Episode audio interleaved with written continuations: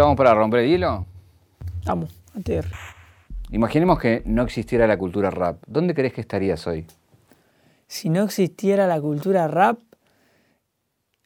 o sea, o sea, la cultura del hip hop en sí, toda la rama del hip hop. Y todo, porque eh, eh, digo, graffiti hacías vos, eh, batalla hiciste, rapeaste. Claro, o sea, porque si me trap. decís rap, bueno, porque el rap es una de las tantas ramas, pero No, yo todo lo que eso incluye. Uh, ahí me matá porque de muy, muy chiquito, que, que- de, de que tengo memoria que hago graffiti, que, que estuve tipo, hasta iba a clase de popping, de baile, tipo siempre como que me gustó. Y, eh, lo único que me faltó fue DJ, que tenía un tío que era DJ, le dije que me enseñe y colgó y colgué y colgamos los dos cuando era muy chico. Entonces nunca me metí, pero me, me gustaba, viste, todo lo que tenga que ver con eso. Pero si no, no sé. Eh, o estaría andando en skate, pero más o menos también como que se relaciona. Pero aunque no, porque el skate también es más punk, más, ra- más rock, por así decirlo. Tipo, es como el skate, tener el skate rapero, el skate rockero y, y cualquier tipo de cosa. Así que seguramente estaría andando en skate o, o qué sé yo, bailando cumbia con los pibes. Un viaje, un viaje. Una vida, un recorrido. Una reconstrucción. Caja negra. Caja negra. Todo queda registrado en la memoria. Vos venís de, de La Matanza, donde la estructura de la Ruta 3, Claro. Dorrego a Chupaya, que Sí, la sí. plaza es rock, Ah, es cumbia. bien, conozco, bien. conozco. Eh, es rock, es cumbia. Nadie conoce Dorrego ni, ni, ni González Catán, ¿viste? Que está- Pero, pero bueno, digo, eh, estuviste en un lugar donde, eh, pre- pre- eh, o sea, preeminentemente había cumbia y rock, no había rap. No, no, cero, cero rap, cero rap. Yo conocí el freestyle por videos de YouTube, por, por, por andar boludeando en YouTube y me apareció un video, no sé cómo, de esos sugeridos que te aparecen y era uno de, de un chico que, que se equivoca y dice, "Eh, mañana tengo una fiesta entre mi culo, de choto, y dice no sé qué, y me recagué la risa y seguí, ahí en el recomendado me siguieron apareciendo, empecé a ver más me re llamó la atención, o sea, yo ya escuchaba rap todo, pero no sabía de la existencia de, las batallas de freestyle.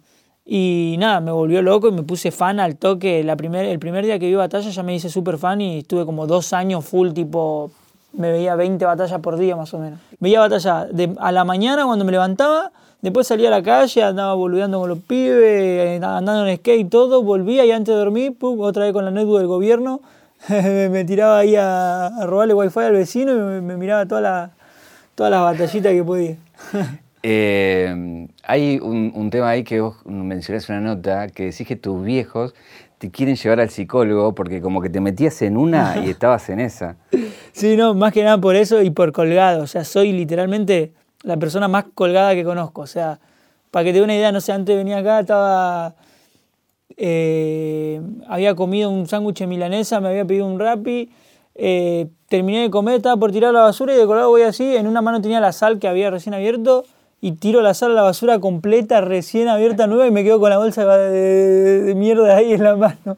O sea, después como que me recato y digo, uy, soy un pelotudo, ahí tiro otra vez la basura. Y, o sea, ese tipo de, de cosas me pasan, pero de chico, o sea, y nada. Y no llegaste a ir, no, no te, no te No, mandaron. no, no, fui, fui, fui al psicólogo, pero por otra cuestión, eh, cuando tenía más o menos 15, 16, entre los 15 y 16, eh, había pasado muy mal flaco con los ataques de pánico y todas esas cosas, ¿viste? Antes de ser conocido, o sea, más o menos en el transcurso, cuando me estaba haciendo conocido, y la pasé súper, súper mal. Y eso me hizo cambiar una banda, mi forma de pensar y mi vida, todo, porque estuve como cuatro meses más o menos ahí sin salir de mi casa. Pero nada, eso también sirve para bueno, la gente que vea la entrevista, de que cuando yo tenía eso, al menos yo pensaba que yo era el único. Tipo, como que era una, una- un fla que, que me estaba pasando a mí, que me iba a morir, todo ese tipo de cosas. Y en realidad, eh, después hablando con amigos, ocho de cada diez de mis amigos lo habían pasado, ¿entendés? Entonces, como que eso después me había dado una tranquilidad y ahora estoy súper full piola desde hace un montón de años. O sea, ya me pude, ¿cómo se dice? eh, mentalizar y, y nada, nunca más me pasó ni cerca. Antes de, de ir a, la- a las batallas, hay una cosa que a mí me llamó la atención que tiene que ver con, con lo que vos hacías para cargar la sube para poder ir a batallar. Porque no era que tenías y podías ir y encima Claro, vivías claro. lejos. Claro, no, vivía re lejos, súper, o sea, Imagínate que cuando iba a la compe, qué sé yo, las compe como top de ese momento era, eh, bueno, obviamente el quinto, eh, Irlanda freestyle, el Campito freestyle, Las Vegas y toda esa. La que más cerca me quedaba era el Campito y me quedaba 40 minutos, y 45, eh, en Bondi porque eran ramos. Y después Las Vegas, por ejemplo, me quedaba tres horas de viaje. ¿Entendés? Y tipo, nunca llegaba a la final ni, ni, terminaba la competencia por el hecho de que me iba antes para llegar un poco más temprano a mi casa y aún así llegaba súper tarde. Encima, otra cosa que hacía para, para ahorrar los lo cosas de la SUBE, el boleto era, por ejemplo, bueno, ya que me sigue conocer Dorrego, conocer Ruta 3, me iba eh, en Bondi hasta donde me tenía que ir y cuando volvía trataba de tomar un solo bondi que me deje en ruta 3 y de ruta 3 caminaba 30 cuadras hasta el fondo, que era mi casa. Y siempre, siempre esas 30 cuadras las, caminaba por la chupalla de esa misma calle como me dijiste, las caminaba porque no, me parecía una boludez gastar un, boleto más, que podía ser un boleto de Dorrego hasta Ramos para hacerlo en 20 cuadras, 25 cuadras hasta mi casa. ¿Y qué hacías para ahorrar? Caminaba eso. Y para ahorrar, eh, puedo acordar de que yo tenía 16 años, iba a la escuela, eh, todavía, qué sé yo, mi mamá me daba 10 pesos, esos 10 pesos iban para la sube, eh, agarraba mi ropa y como en la cultura skater se suele mucho usar la, la, ropa usada, ¿viste? Entonces yo tenía un puesto en la, en la Plaza Jusey, que es, bueno, por ahí por Capi, que es eh, todos los sábados, sábado por medio, no me acuerdo cómo era la cuestión porque fue hace mucho, pero se hacían como unos puestos todos de skater que vendían todo cosas usadas, entonces, qué sé yo, vendían tablas, zapatillas usadas, ruedas, remeras, todo, y ahí vendía, qué sé yo, una remera mía a 50 pesos, 80 pesos, o sea, literalmente bien, bien descarte, ¿viste?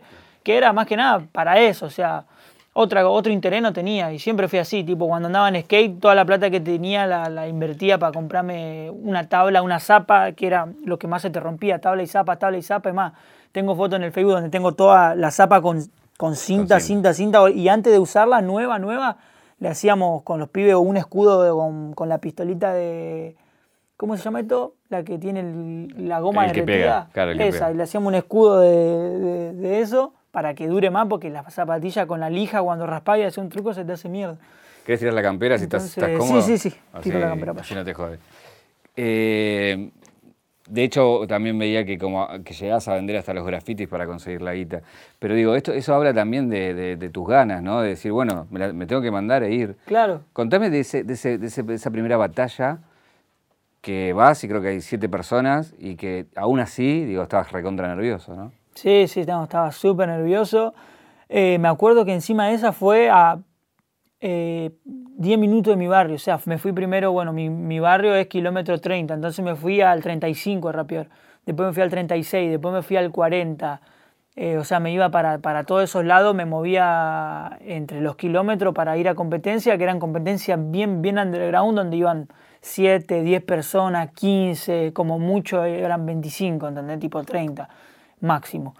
Y, nada, así fue como, me fui curtiendo y me fui, por así decirlo, sacando de a poquito los nervios, porque siempre fui alguien muy, muy tímido en ese sentido. Parezco que no, pero a la hora de rapear todos somos tímidos, porque imagínate que, en cualquier momento te puede salir cualquier desbocada o cualquier tipo de cosa que te quiere matar. Entonces, nada, me fui haciendo mis amigos ahí en los kilómetros y le dije a los pibes, tipo, que me acompañen ahí para, para salir a rapear y como que ellos estaban en la de tipo, no, amigo, pasa que nosotros acá estamos cómodos, ¿viste? Y como, como que no sé si ir hasta allá, re lejos, todo, y como que había uno o dos que me dijeron, bueno, dale, yo te segundeo de los, de los ocho que éramos, ¿no? Yo te segundeo, me dijo, creo que uno solo encima. Y dijimos, bueno, listo, vamos, entonces vamos a empezar ahí a Liniera, a Rama, a esos lados. Fuimos y empezamos, ahí fue donde empecé a ir al campito, a Mataderos, que era donde más iba, porque estaba en el skatepark y era Matadero Freestyle, que, que fue donde prácticamente progresé más. Y, nada, después de ahí fui al quinto y me fui moviendo, me fui moviendo, fui conociendo a la misma gente que competía en, el ambiente, todo, y, y me fui como introduciendo cada vez más dentro de la movida. ¿Y cuándo sentiste que que dijiste, loco, no soy un pibe más, o sea, puedo, puedo, sentarme en la mesa de los grandes? ¿Hubo alguna batalla, algún lugar, algo que te hizo darte cuenta de que, de que esto iba en serio? Eh, claro, en ese sentido yo siempre fui muy raro porque yo siempre fui muy, no sé si la palabra sería inseguro, pero pero algo parecido, ¿entendés? Como por otro lado decía, no, compito contra este y me va a partir. No, este, uy, no, ¿por qué contra este? Este me va a partir a la mitad, uh, este me va a romper, ¿entendés? Era como que siempre estaba así, nunca entraba a una batalla con la actitud de, uh, listo, a este, a este lo parto, uh, a este lo rompo todo, nunca. O sea, que cuando o sea acá- mi estrategia para ganar era mentalizarme que el otro me iba a romper todo a pedazos y que entonces con eso me sacaba una mochila de decir, bueno, si sé que voy a perder, rapeo mejor. Entonces a todas la- la- las compes que yo iba, iba en la, la mentalidad que perdía. O sea, que lo para vos era contrario. sorpresa para gan- ganar Claro, la claro, sorpresa. exacto, exacto. O sea, porque cuando yo decía, ahora gano, voy a dejar todo acá, me ponía más nervioso porque sentía que me sobreexigía a un nivel que, que no estaba acostumbrado. Entonces iba, lo más chill, lo, lo que me dejaba más tranquilo era eso, pensar en que iba a perder. Entonces en todas las compes que gané, las compes que, que, que tiré minutos donde son súper virales, en todas ahí fui con esa mentalidad de, de perder. Y eso es algo que a todos le parecía medio raro porque me decían, no, ¿cómo hacer? No, yo pienso que voy a perder. Decía tipo... ¿Qué te pasa cuando ves, tipo, porque es evidente que tuviste una evolución? Uno ve tus videos apenas arrancás y, después ya a las finales del quinto o, o más acá en el tiempo y, y es, es abismal como la... Si bien tuviste siempre algo, el mensaje siempre estuvo, digo, la técnica mejoraste como, como Claro. muchísimo, ¿no? ¿Y qué te pasa cuando ves a ese pibe? No sé, ves Brisa con Duki o ves cualquiera de esas claro. más de la primera época. ¿Qué te, qué te, qué te da verte a vos? Y nada, no, me, me gusta una locura. Es más, eh, todas mis batallas eh, me las sé de memoria, hasta la batalla que nadie conoce. O sea, porque de tanto pensar la rima en ese momento de la respuesta, eh, yo mismo me faneaba la rima. Entonces decía, no, mirá cómo junté esta palabra con esta y esta con esta y esta con esta. Porque, o sea, lo que yo tenía, que, que también fue también lo que yo creo que me hizo conocido, es que yo lo que quería hacer sí o sí era inventar un estilo. Y yo creo que, o sea, estoy segurísimo de que lo logré, ¿entendés? Y, y, y el estilo ese era como un estilo, era combinar, no sé, rapear rápido con las métricas, pero las métricas no eran unas, no sé, las, las típicas, era una que había inventado yo, por así decirlo, la fórmula matemática, entre comillas, que era como dar vuelta a una palabra tres veces y cerrarla con otra que no tenía nada que ver con esas tres que diste vuelta y si te explico eso es como un quilombo que nada, a de tanto practicarlo a mí me salía y me salía en velocidad, entonces era como que, que cada vez que me veían rapear todos decían, uh, este, como que les sorprendía todo porque era algo que no habían visto, ¿entendés? Entonces, nada, eso, eso me- es algo que me puso muy contento por el hecho de saber que antes de, qué sé yo, retirarme, plasmé un estilo que hoy en día hay raperos que están saliendo con ese estilo y, y me lo recalcan y me dicen, uh, guacho, yo empecé a rapear por esto y sabiendo que yo encima ni siquiera soy un old school, ¿entendés? Tipo, eh, quizás se podría decir old school por ser de los primeros, eh, pero fueron tres años que pasaron, no pasaron 50, ¿entendés? Tipo, tengo 20, o sea, soy, sigo siendo un guachín y nada, eso, eso está bastante piola. Ahí cuando estuviste en el quinto hay una anécdota que tiene que ver con el quinto plaza todavía, que ya estaba explotado y había un montón de gente. Sí, ya. no, un montón, una locura, gente. O sea, literalmente la gente que estaba atrás no escuchaba lo que... Claro. Y pero ahí aún así se mantenía ahí atrás. Eh, pero el tema cuando terminaba y tenías que salir en medio de toda esa Sí, sí, gente. sí. Ahí te, te habían corrido. Sí, sí, sí. Ahí una vuelta me salieron a correr. Que encima yo siempre me, me- me consideré el. O sea, muy piola con la gente, ¿viste? O sea, en el sentido que jamás, eh, qué sé yo, tuve una actitud de Gil con algún fan, jamás negué una foto, jamás hice nada de ese tipo de cosas. Y siempre trataba a todos los, los que me venían a tirar la buena como amigos, ¿viste? Entonces, como que a la gente eso le re gustaba, pero llegó un punto que estábamos en el quinto, me acuerdo, y bueno, me vieron ahí, dijeron, uh, Litkila, ta, ta, ta, me empezaron a pedir fotos, no sé, literalmente alrededor de- tenía 250 personas pidiéndome fotos. Eh, no solo a mí, tipo, acá había 250, con Clan 200, con Duki dos- eh, 150, con ETE 300, con ETE 500, o sea, estaban todos repartidos porque había como 3.000 personas en el quinto, ¿viste?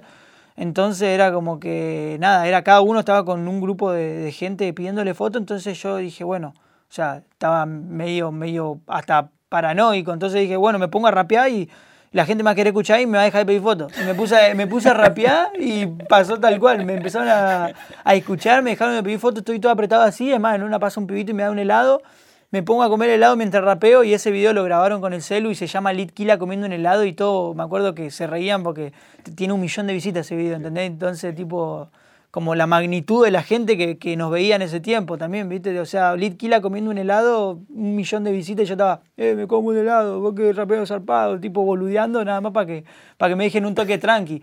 Y después cuando dije, listo, estoy un toque tranqui, puedo respirar, me quise ir y había gente me empezó a agarrar de la ropa, todo, y dije, listo, corro. Entré a correr, la gente me salió a correr cruzando la calle en pleno Parque Rivadavia, los autos frenaban, tocaban bocina full, creo que corrí una vuelta a manzana, después cuando escapé, por así decirlo, hablé con los pibes y me dijeron que a Leco le habían hecho lo mismo, al Duque le habían hecho lo mismo, al Clan le habían hecho lo mismo, o sea, y a partir de ese día que fue todo tan loco, eh, cancelaron el quinto de plaza y no se hizo nunca más en plaza y lo pasaron a escenario con un toque más de seguridad todo, pero ese fue como el detonante, ¿viste? Como que ya decir, uff, esto está agarrando una masividad que es incontrolable. Cuando te, te toca ir afuera, vas a España, vas a Roma, Italia, eh, creo que, bueno, no sé si con, con Eco. Sí, sí, con eh, ¿Cuál fue tu impresión, digo, de, de esto, de salir de- del kilómetro 40 a, a que el mundo se abra y de después ir a lugares que, que, bueno, verlo, viste, estar ahí es otra cosa, ¿no? Sí, sí, no, no, una locura. O sea, literalmente ese hasta el día de hoy fue el mejor viaje de mi vida. eh, no por, por, por a dónde haya sido, sino por lo que representó. Fuera la, fue la, la primera vez que, que dos pibes de, de la camada de nosotros, de la nueva escuela, del quinto escalón y todo eso, habían ido a otro país a competir. O sea, a otro país. O sea, cruzar el charco, básicamente. Porque, qué sé yo, habíamos ido a Uruguay, pero es acá al lado, ¿entendés? Habíamos ido, no sé, bueno, creo que a ningún otro lado, ¿no? Pero, pero o sea. Cruzaste el océano. Claro, crucé el océano en un viaje de avión que encima yo odio con toda mi alma el avión. Y yo siempre decía, tipo, cuando me toque tomar un avión no voy, decía, tipo. Y bueno, me tuve que mentalizar, la pasé súper mal en ese viaje. Estuvimos un día entero en, en Roma, en la escala, por así decirlo, ¿no? Y nada, una locura. Fuimos al Vaticano, fuimos al Coliseo, fuimos a todos lados, nos cagamos de risa hablando con la gente que, que no hablaba nuestro idioma. Hay, hay un montón de historias ahí con el eco que, que bardeamos a la gente lo descansamos y ah, sí, sí, te dicen. Y nosotros estamos ahí cagándonos de la risa. Eh, si, si hay algo que se ve de vos es que sos un jodón. O sea, Sí, no, full. di- dicho mariponto, un rompepelotas importante. sí, sí, sí. Pero contame, Demasiado, demasiado, contame muy cargoso. alguna eh, de esta cosa del rey del humor, alguna, que no sé si en el quinto o en esto en compartir hoteles o en viajes, alguna maldad que hayas hecho o alguna anécdota que siempre contás con los pibes que te acordás cuando le hice tal a tal. Ah, sí, no, hay un montón, hay un montón. Una anécdota ahí que, que justo eh, va con eso de como le hice tal a tal. Eh, una vuelta nos fuimos a un evento en Rosario, que Rosario fue la, la primera vez que salía a una competencia fuera de Buenos Aires fue Rosario, que era la Rosario Under Free, que era alta competencia, literalmente estaba a la par del quinto en cuanto a gente. Una vez fuimos, no sé, cuatro del quinto, éramos Eco, Clan, yo, eh, Dam, ¿quién más? No, nadie más, creo que éramos solamente nosotros. Y en, ¿cómo se llama? El monumento, creo que se llamaba, ahí el lugar donde, como más céntrico de Rosario, había 4.000 personas. O sea, literalmente era una locura. O sea, porque encima vos ponete a pensar que, qué sé yo, la gente que trabaja por ahí, eh, la gente que va caminando por, por, por la misma plaza dice, ¿qué pasó acá? O sea, como si fuera algo súper importante y en realidad fue un evento de Facebook que dice, che, hoy viene eh, estas tres personas, vénganse que hay una competencia de rap. Y fuimos nosotros y cayeron todas esas personas full a hacer el aguante, ¿entendés? Era una locura. Pero bueno, me fui de tema un montón. Eh, era que nos llevaron a uno que se había hecho en escenario y fuimos 10, no sé, éramos yo, Clan, Luchito, Isia, Duki, eh, Midel, Eco, no sé, éramos como o- 10, 11. El micro salía el otro día y no teníamos lugar donde, donde dormir porque había pasado algo con el hotel o, o- o nunca hubo hotel, porque esas eran cosas que pasaban, viste, quizás nos invitaban a un lugar y nos decían, venite acá, que te quedás en mi casa, todo el organizador, y dormíamos en el piso en dos frazadas ahí, todo incómodo, pero todo para rapear en una Claro. plaza el otro día. Y bueno, fue así. No, no tuvimos donde dormir, entonces nos quedamos ahí eh, en una plaza. Eh, es más, compramos una pelota de fútbol y había una, una canchita y eran las 7 de la mañana, estábamos jugando ahí unos pases, ahí, no sé, estábamos pelotudeando ahí en la plaza. Clan creo que se había dormido en, en un banco de ahí, tipo, estábamos todos ahí re, re chill. En realidad la pasamos re piola por el hecho que era un montón. Te- Claro. Si éramos dos o tres, te la regalo, o sea, eh, en la placita esa. Pero nada, nos cagamos de risa, todo, la pasamos re bien. Y me acuerdo que estábamos comiendo, eh, estaba el frijo también. Estábamos comiendo así, no sé qué, y el frijo como que me tira, no me acuerdo si fue mayonesa o algo así, un pedazo de lechuga, no sé qué, y me, me así la ropa, ¿viste? Y se entran todas acá de la risa y yo digo, no, y me entra acá de la risa también, porque yo soy alguien que si vos a mí me bardeás, me pongo contento, ¿entendés? Porque tipo es como que yo soy súper descansero, entonces Claro. vos me bardeás y me diste el pie para que Claro. yo te bardeé, entonces ya está. Y me acuerdo que Frijo me tiró eso y yo digo, ah, sí, ah, ja, ja, ja, nos entramos a caer la risa, todo. Agarro una hamburguesa de un, viste la caja de hamburguesa de McDonald's y la lleno de mierda, le puse, no sé, eh, toda la sobra, toda basura, todo lo que lo primero que encontré asqueroso, lo puse ahí y después cuando estaba descuidado ahí de espalda voy corriendo y le hago, plum, le tiro todo eso acá. Me salió a correr como dos cuadras. No, no, pero fue muy, muy, muy, muy gracioso el contexto. O sea, estaban todos en plena charla y yo tiré eso ahí. Tipo, Hoy, hoy todo- sería imposible todo eso, ¿no? No, olvídate, sería imposible. Además, con cómo está cada uno, hoy pasa eso y terminamos toda la trompada sangrado en una, una vía, tipo. Lo que viene es ya la, la- la etapa de, de- de tu música, ¿no? Eh, con un primer tema que, que sacás, que también era, era eh, en, la- en las formas del tema, eh, era un tema para escuchar, pero no sé si para poder cantarlo, porque era imposible seguirte, Sí, básicamente. a mi primer tema. Sí. Sí, sí, sí.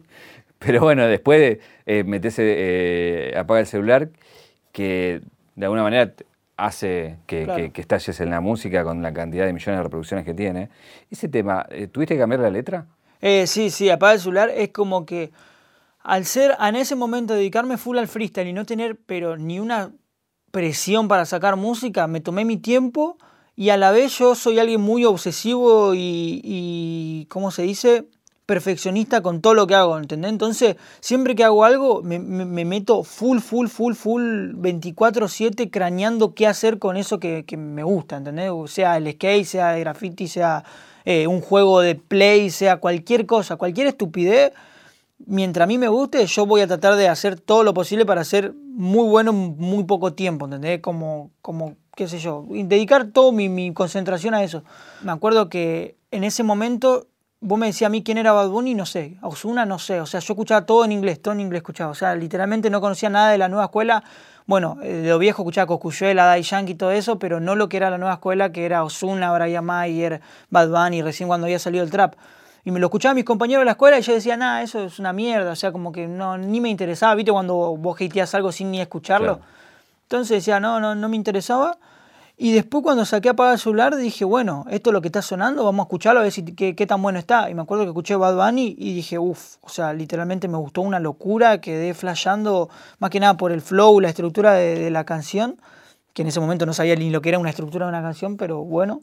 Eh, y dije, bueno, quiero hacer esto, dije, quiero hacer esto.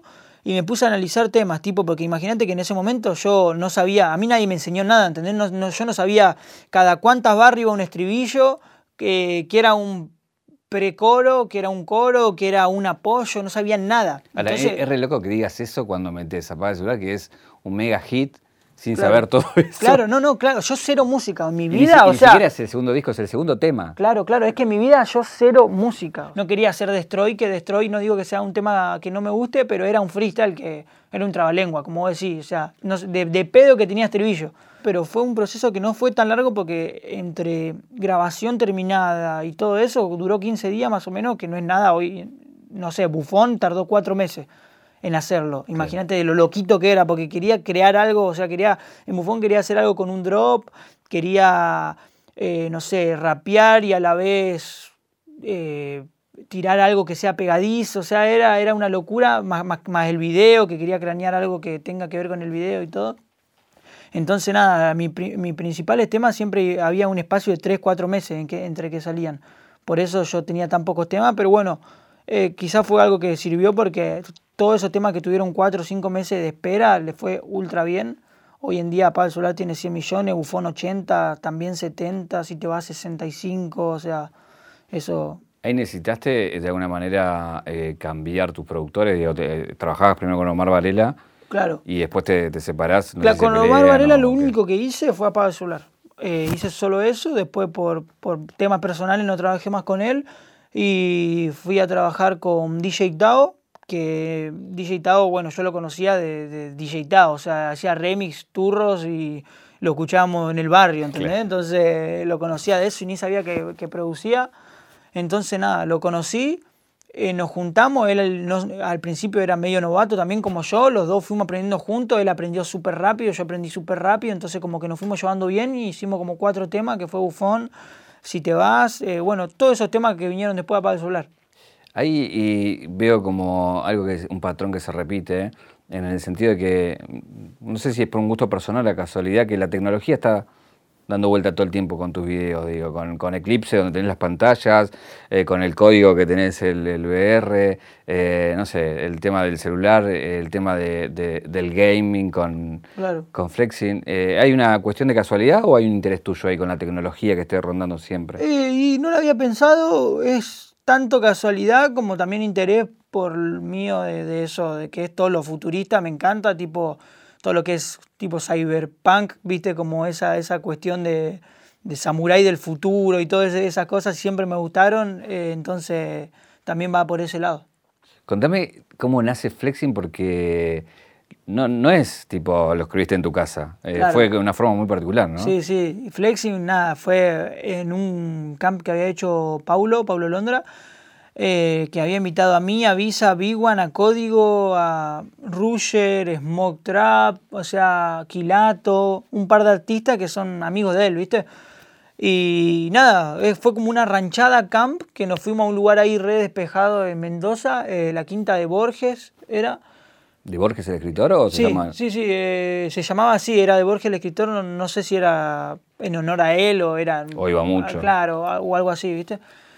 Pero el laberinto de Borges, Ah. tipo, había un laberinto, todo, nos cagamos de risa.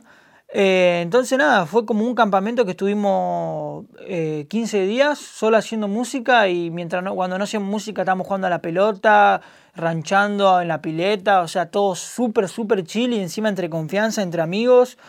Eh, ni siquiera era en estudio, o sea, eran literalmente varias piezas en donde no, no sé, es más, no sé ni siquiera si tengo video, alguno de los pibes debe tener video de cómo lo grabamos, que por ejemplo Flexing está grabado con el micrófono, no tenía antipop, eh, no tenía nada que, que, lo acustice, tenía, para, bueno, para que rebote el sonido pusimos unos colchones mismo de las camas, lo agarramos, lo levantamos y lo pusimos contra la pared, o sea, todo re precario.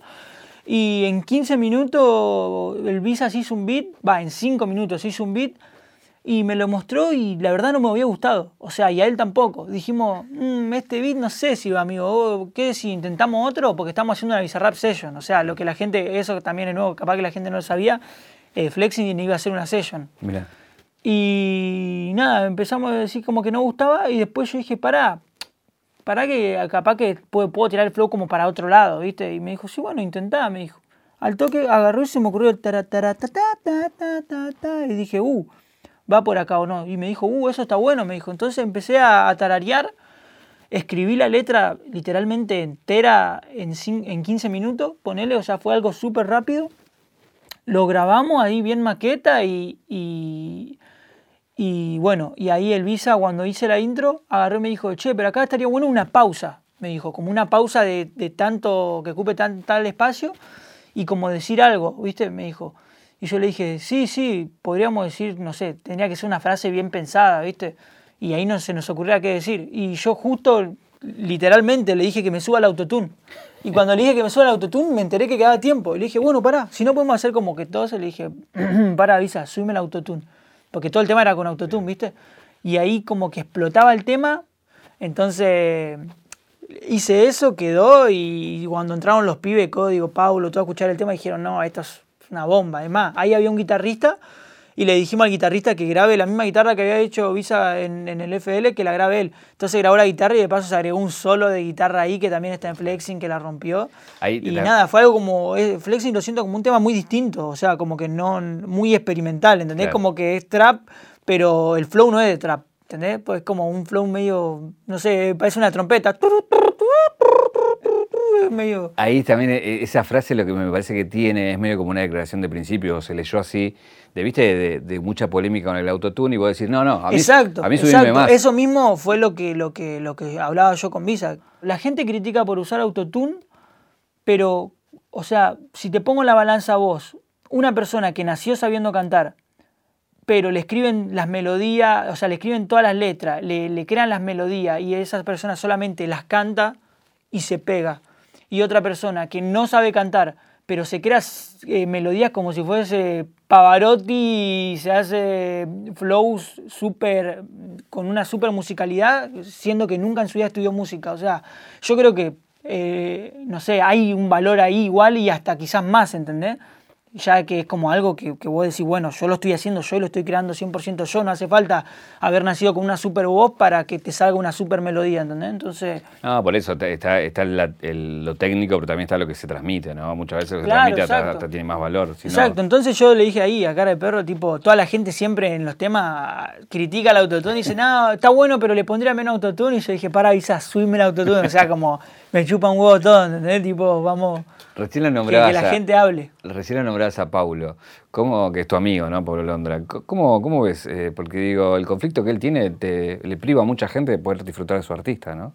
Obviamente, sí, no. Paulo, eh, literal, lo que le está pasando es algo que es lo peor que le podría pasar a cualquier artista y que es algo entre comillas, un poco normal entre la industria, porque la industria muchas veces caga a sus artistas hablando de manager, hablando de, todo. O sea, frisan a sus artistas o hacen ese tipo de cosas que le pasó a un millón de, personas también que estaban súper pegadas.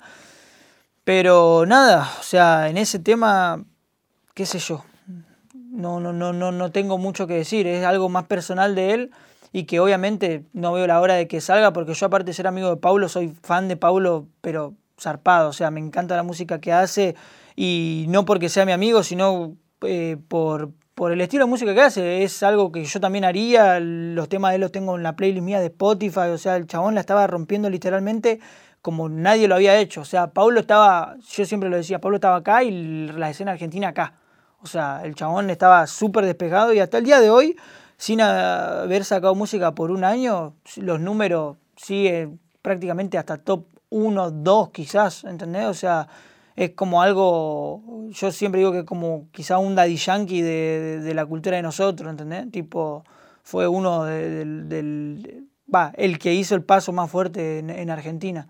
Y si no hubiese pasado todo esto de, que lo cagaron, el chabón la hubiese roto el triple. ¿Por, ¿por qué streameas? ¿Por qué streameo? La verdad que por diversión, 100%, o sea, fue algo que siempre tuve en duda de hacer desde hace, qué sé yo, cuando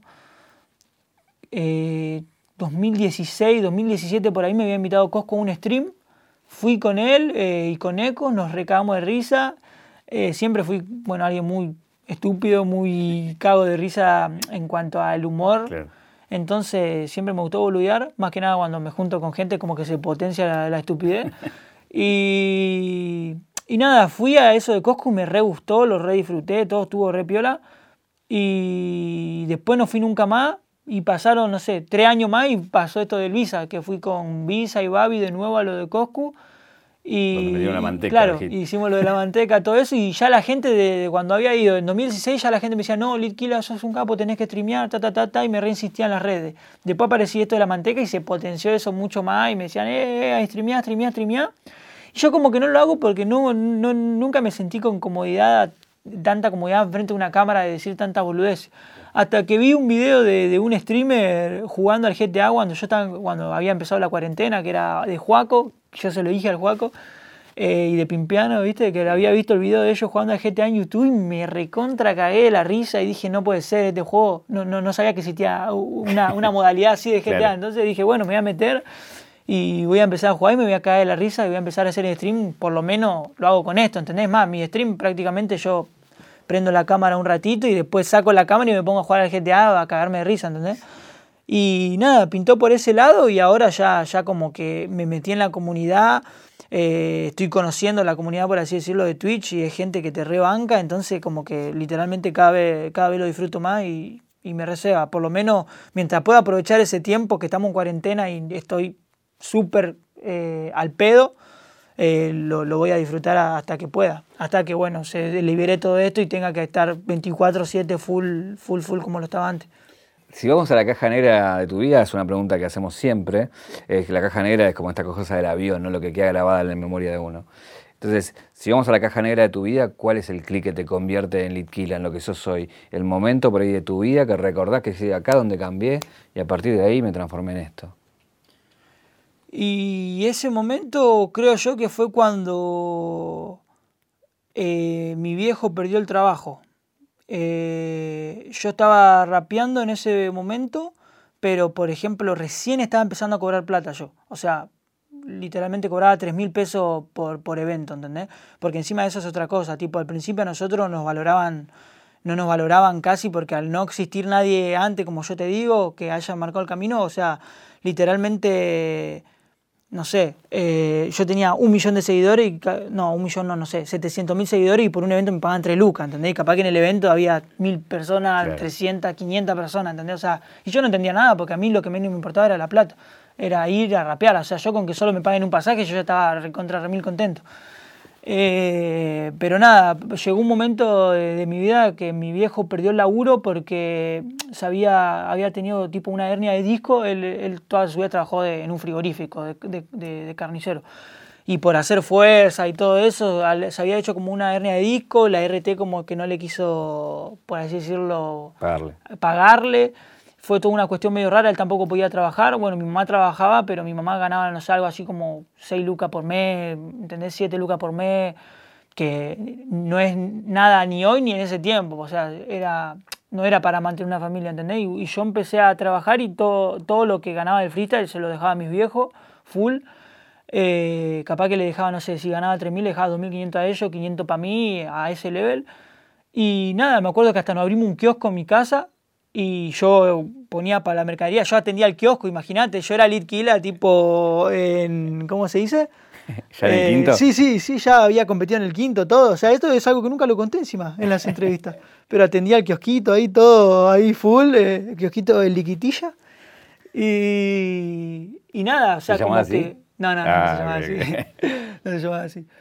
Te Eh, venían, dame unos chicles y un freestyle. Claro, te- sí, no, no, y a veces venía uno que otro, o sea, yo era conocido, pero no era, o sea, uff, el más famoso del barrio, ¿entendés? O sea, venían a comprar y me saludaban y me felicitaban a lo sumo, ¿entendés? Pero nada, había pasado eso y, y después le fue medio mal al kiosquito también y, y mi, mi viejo no llegó a, a recuperar lo que había invertido. Fue toda una secuencia rara, o sea, una secuencia rara, no, una secuencia mala que nada, a mí como que me empezó a potenciar más para decir, bueno, o sea, si antes le metía por pasión full, ahora le tengo que meter más pasión porque sé que puede estar la oportunidad de que le devuelva a mis viejos lo que ellos me dieron desde de, chico, ¿entendés? Entonces nada, empecé a meterme más las pilas, eh, por suerte tuve un muy buen manager que es Juan Manuel Fornazari, que literalmente me asesoró súper bien en todo lo que es los temas de la plata y las movidas de todo ese tipo y el chabón me ayudó una locura. Entonces, nada, empecé a trabajar y a, a- a ahorrar, por así decirlo, todo lo que estaba ahorrando yo, qué sé yo, para comprarme un auto, me acuerdo que estaba ahorrando un montón de meses, toda esa plata, eh, me acuerdo que me quería comprar un gol. eh, no un gol tren, un gol normal, tipo para hacer rey yo en el barrio ahí con los pibes. pisterito. Sí, sí, yo ya con eso era, era Ricardo Ford para mí en el barrio, ¿entendés? Entonces, nada, quería uno de esos y estaba juntando plata y bueno, cuando estaba por llegar a la cifra se dio justo todo eso de que quebró el kiosquito y todo eso, entonces eh, esa plata la usé para comprar un auto, pero para mi viejo le compré un Peugeot 504 para que él al menos haga remis porque obviamente el chabón, mi viejo siempre fue el mayor ejemplo del laburante que, Claro. que, que pude conocer. O sea, mi viejo se levantaba a las 4 de la mañana para ir a laburar y nunca en mi vida lo vi faltar. ¿Entendés? Nunca, literal, no te estoy exagerando para nada. Era es la persona como más responsable, por así decirlo, que conozco y laburante. Entonces, nada, lo veía re mal a mi viejo y hice eso lo del auto. Y eh, mi viejo empezó a hacer remis, a, qué sé yo, a trabajar de eso un tiempo hasta que pegué a paz el celular y ahí ya cambió mi vida por completo. Que bueno, también fue parte de eso, de la, de la motivación que yo tenía eh, para, para decir, bueno, lo estoy haciendo por pasión y por esta otra cosa que es lo más importante que es ayudar a mi familia, ¿entendés? Decime que te compraste el golcito. Entonces, no, después por suerte me fue un poco mejor, me compré un Peugeot 207 que Ah, es más fachero. está bien, más fachero. Y, y nada, piola. Hay una, una caja negra, siempre hay algo, es, es- es como la excusa de alguna pregunta. Y me quedó mucho algo que contabas, que era que para llegar al doble tempo practicabas mucho con trabalenguas. Sí. Tengo un trabalenguas acá. Uh. Quiero ver si sos bueno en el trabalengua. Uy, no sé, no sé. A ver si Mira, te sale. Cuando cuentes cuentos, cuenta cuántos cuentos cuentas, porque si no cuentas cuántos cuentos cuentas, nunca sabrás cuántos cuentos cuentas tú. Eh, Ah, está bien. fácil ese, Es bueno, La te- más te- difícil es la de los tres tristes tigres. te busqué uno fácil igual, Ah, te sí, busqué sí, uno bien, fácil. bien. No me hiciste quedar mal porque fija que me iba a equivocar. sí. ¿Te acordás de alguno? No, ya ni te acordás. No, no, no me acuerdo porque más que nada yo lo, lo hacía para practicar la modulación, por así Claro. decirlo, ¿viste? La, eh, ese, ese tipo de cosas. Además, yo cuando, cuando empecé a practicar doble tempo tiraba palabras al azar, eh, pupilo, estilo, pupilo, estilo, camino, destino, pupilo, o sea, no, no, no las conectaba, ¿entendés? Claro. Porque la, más pa- la parte más difícil del freestyle es darle un conector para darle sentido a las palabras. Contame qué va a pasar el, el 24. Sé que viene tu cumpleaños, pasó tu cumpleaños ahora en, en octubre, el 4, pero bueno, tenés Sí. un show, ¿no? Eh, sí, bueno, eso más que nada fue por mi cumpleaños, que quise activar un show en vivo, también por, por esto de la cuarentena, de que extraño una locura los shows en vivo, y obviamente que no es lo mismo hacerlo online sin gente física, pero a la vez sabes que la gente está ahí, hay vari- varias personas que te están escuchando, entonces se me ocurrió la idea de eso a mí y a mi equipo de trabajo, de hacer un showcito que no sea un show en vivo, sea como una experiencia, sea como como un evento en donde voy a hacer mi- mis temas, donde también voy a traer invitados especiales para hablar conmigo como si fuera Twitch. Voy a eh, hacer videollamada con, con los fans, voy a presentar temas inéditos que no, no escuchó nadie y que todavía no salieron y, y nada, como festejar más que nada mi cumpleaños mediante eso, medi- mediante ese showcito online. Así que nada, toda la gente puede estar atenta ahí en mis redes sociales, voy a publicar el link de, de las entradas y todo eso para que la vayan consiguiendo. Y eso es el 24 de octubre y espero que la gente lo disfrute tanto como lo, lo estoy preparando yo. Lo que vi mucho también en YouTube es un montón de tutoriales de para cortarse el pelo como vos. ¿Sabés que anteayer justo estaba viendo eso? Había uno que decía corte pelo liquida, tenía como 600 mil y duraba 10 segundos. Y estaba yo ahí, una historia mía ahí, girando la cabeza, tipo. De, de gente, de youtubers sí, sí. peluqueros que dicen, no, liquida el acero, todo. Cuando, o sea, literalmente mi corte de pelo es el corte más normal del mundo. Es el degradé, pero el pelo me lo dejo largo y me lo tiro para el costado. O sea, no, no, no tiene una ciencia. Por eso yo siempre me río cuando veo esas cosas. Porque si me decís que tengo, no sé, dos trenzas acá y acá un- una cola de caballo y un flequillo cuadrado, bueno, pero tipo, tengo un corte de pelo re, re súper normal. ¿Qué pregunta no te dice que te hubiera gustado que te haga? Eh, y la pregunta más que nada que me hace la mayoría de la gente es cuándo voy a, o sea, si es que voy a seguir compitiendo, por ejemplo. Y tenía pensado que sí, porque estaba súper motivado cuando había vuelto a la Gold Devil y había vuelto a, a Ghetto Dreams y un par de competencias más. Pero bueno, con esto de la cuarentena, o sea, perdí el backup de temas que tenía para hacer, para, o sea, yo había vuelto al freestyle más que nada porque tenía un backup grande de temas que me daba la tranquilidad de decir, bueno, ahora puedo estar un poco más chill de, de dejar de grabar un poco de temas para practicar freestyle y meterme en las compes. Pero como la cuarentena me cagó todo eso, ahora estoy full con los temas de nuevo, pero pero qué sé yo, el freestyle es algo que nunca voy a poder sacar, eh, tanto el freestyle como las ganas de competir, como la adrenalina de escuchar a la gente gritar y todo eso, así que fija que, que no, no lo puedo dejar y voy a volver sí o sí. Eh, me gustaría que sea en la Red Bull para hacerlo épico, pero por otro lado también los pibes están súper activos en la Red Bull y están como ahí como cinco años de actividad full y yo aparezco así, es como un hola, tipo... Pero bueno, sí, me gustaría, la verdad me gustaría competir eh, en un evento así de importante que sea de a uno, porque todos los que fui fueron dos versus dos. Pero como qué sé yo, para si algún día me retiro, retirarme ahí como, como, como, como bien piola, ¿entendés? Bueno, muchas gracias. Gracias a vos ahí por la invitación.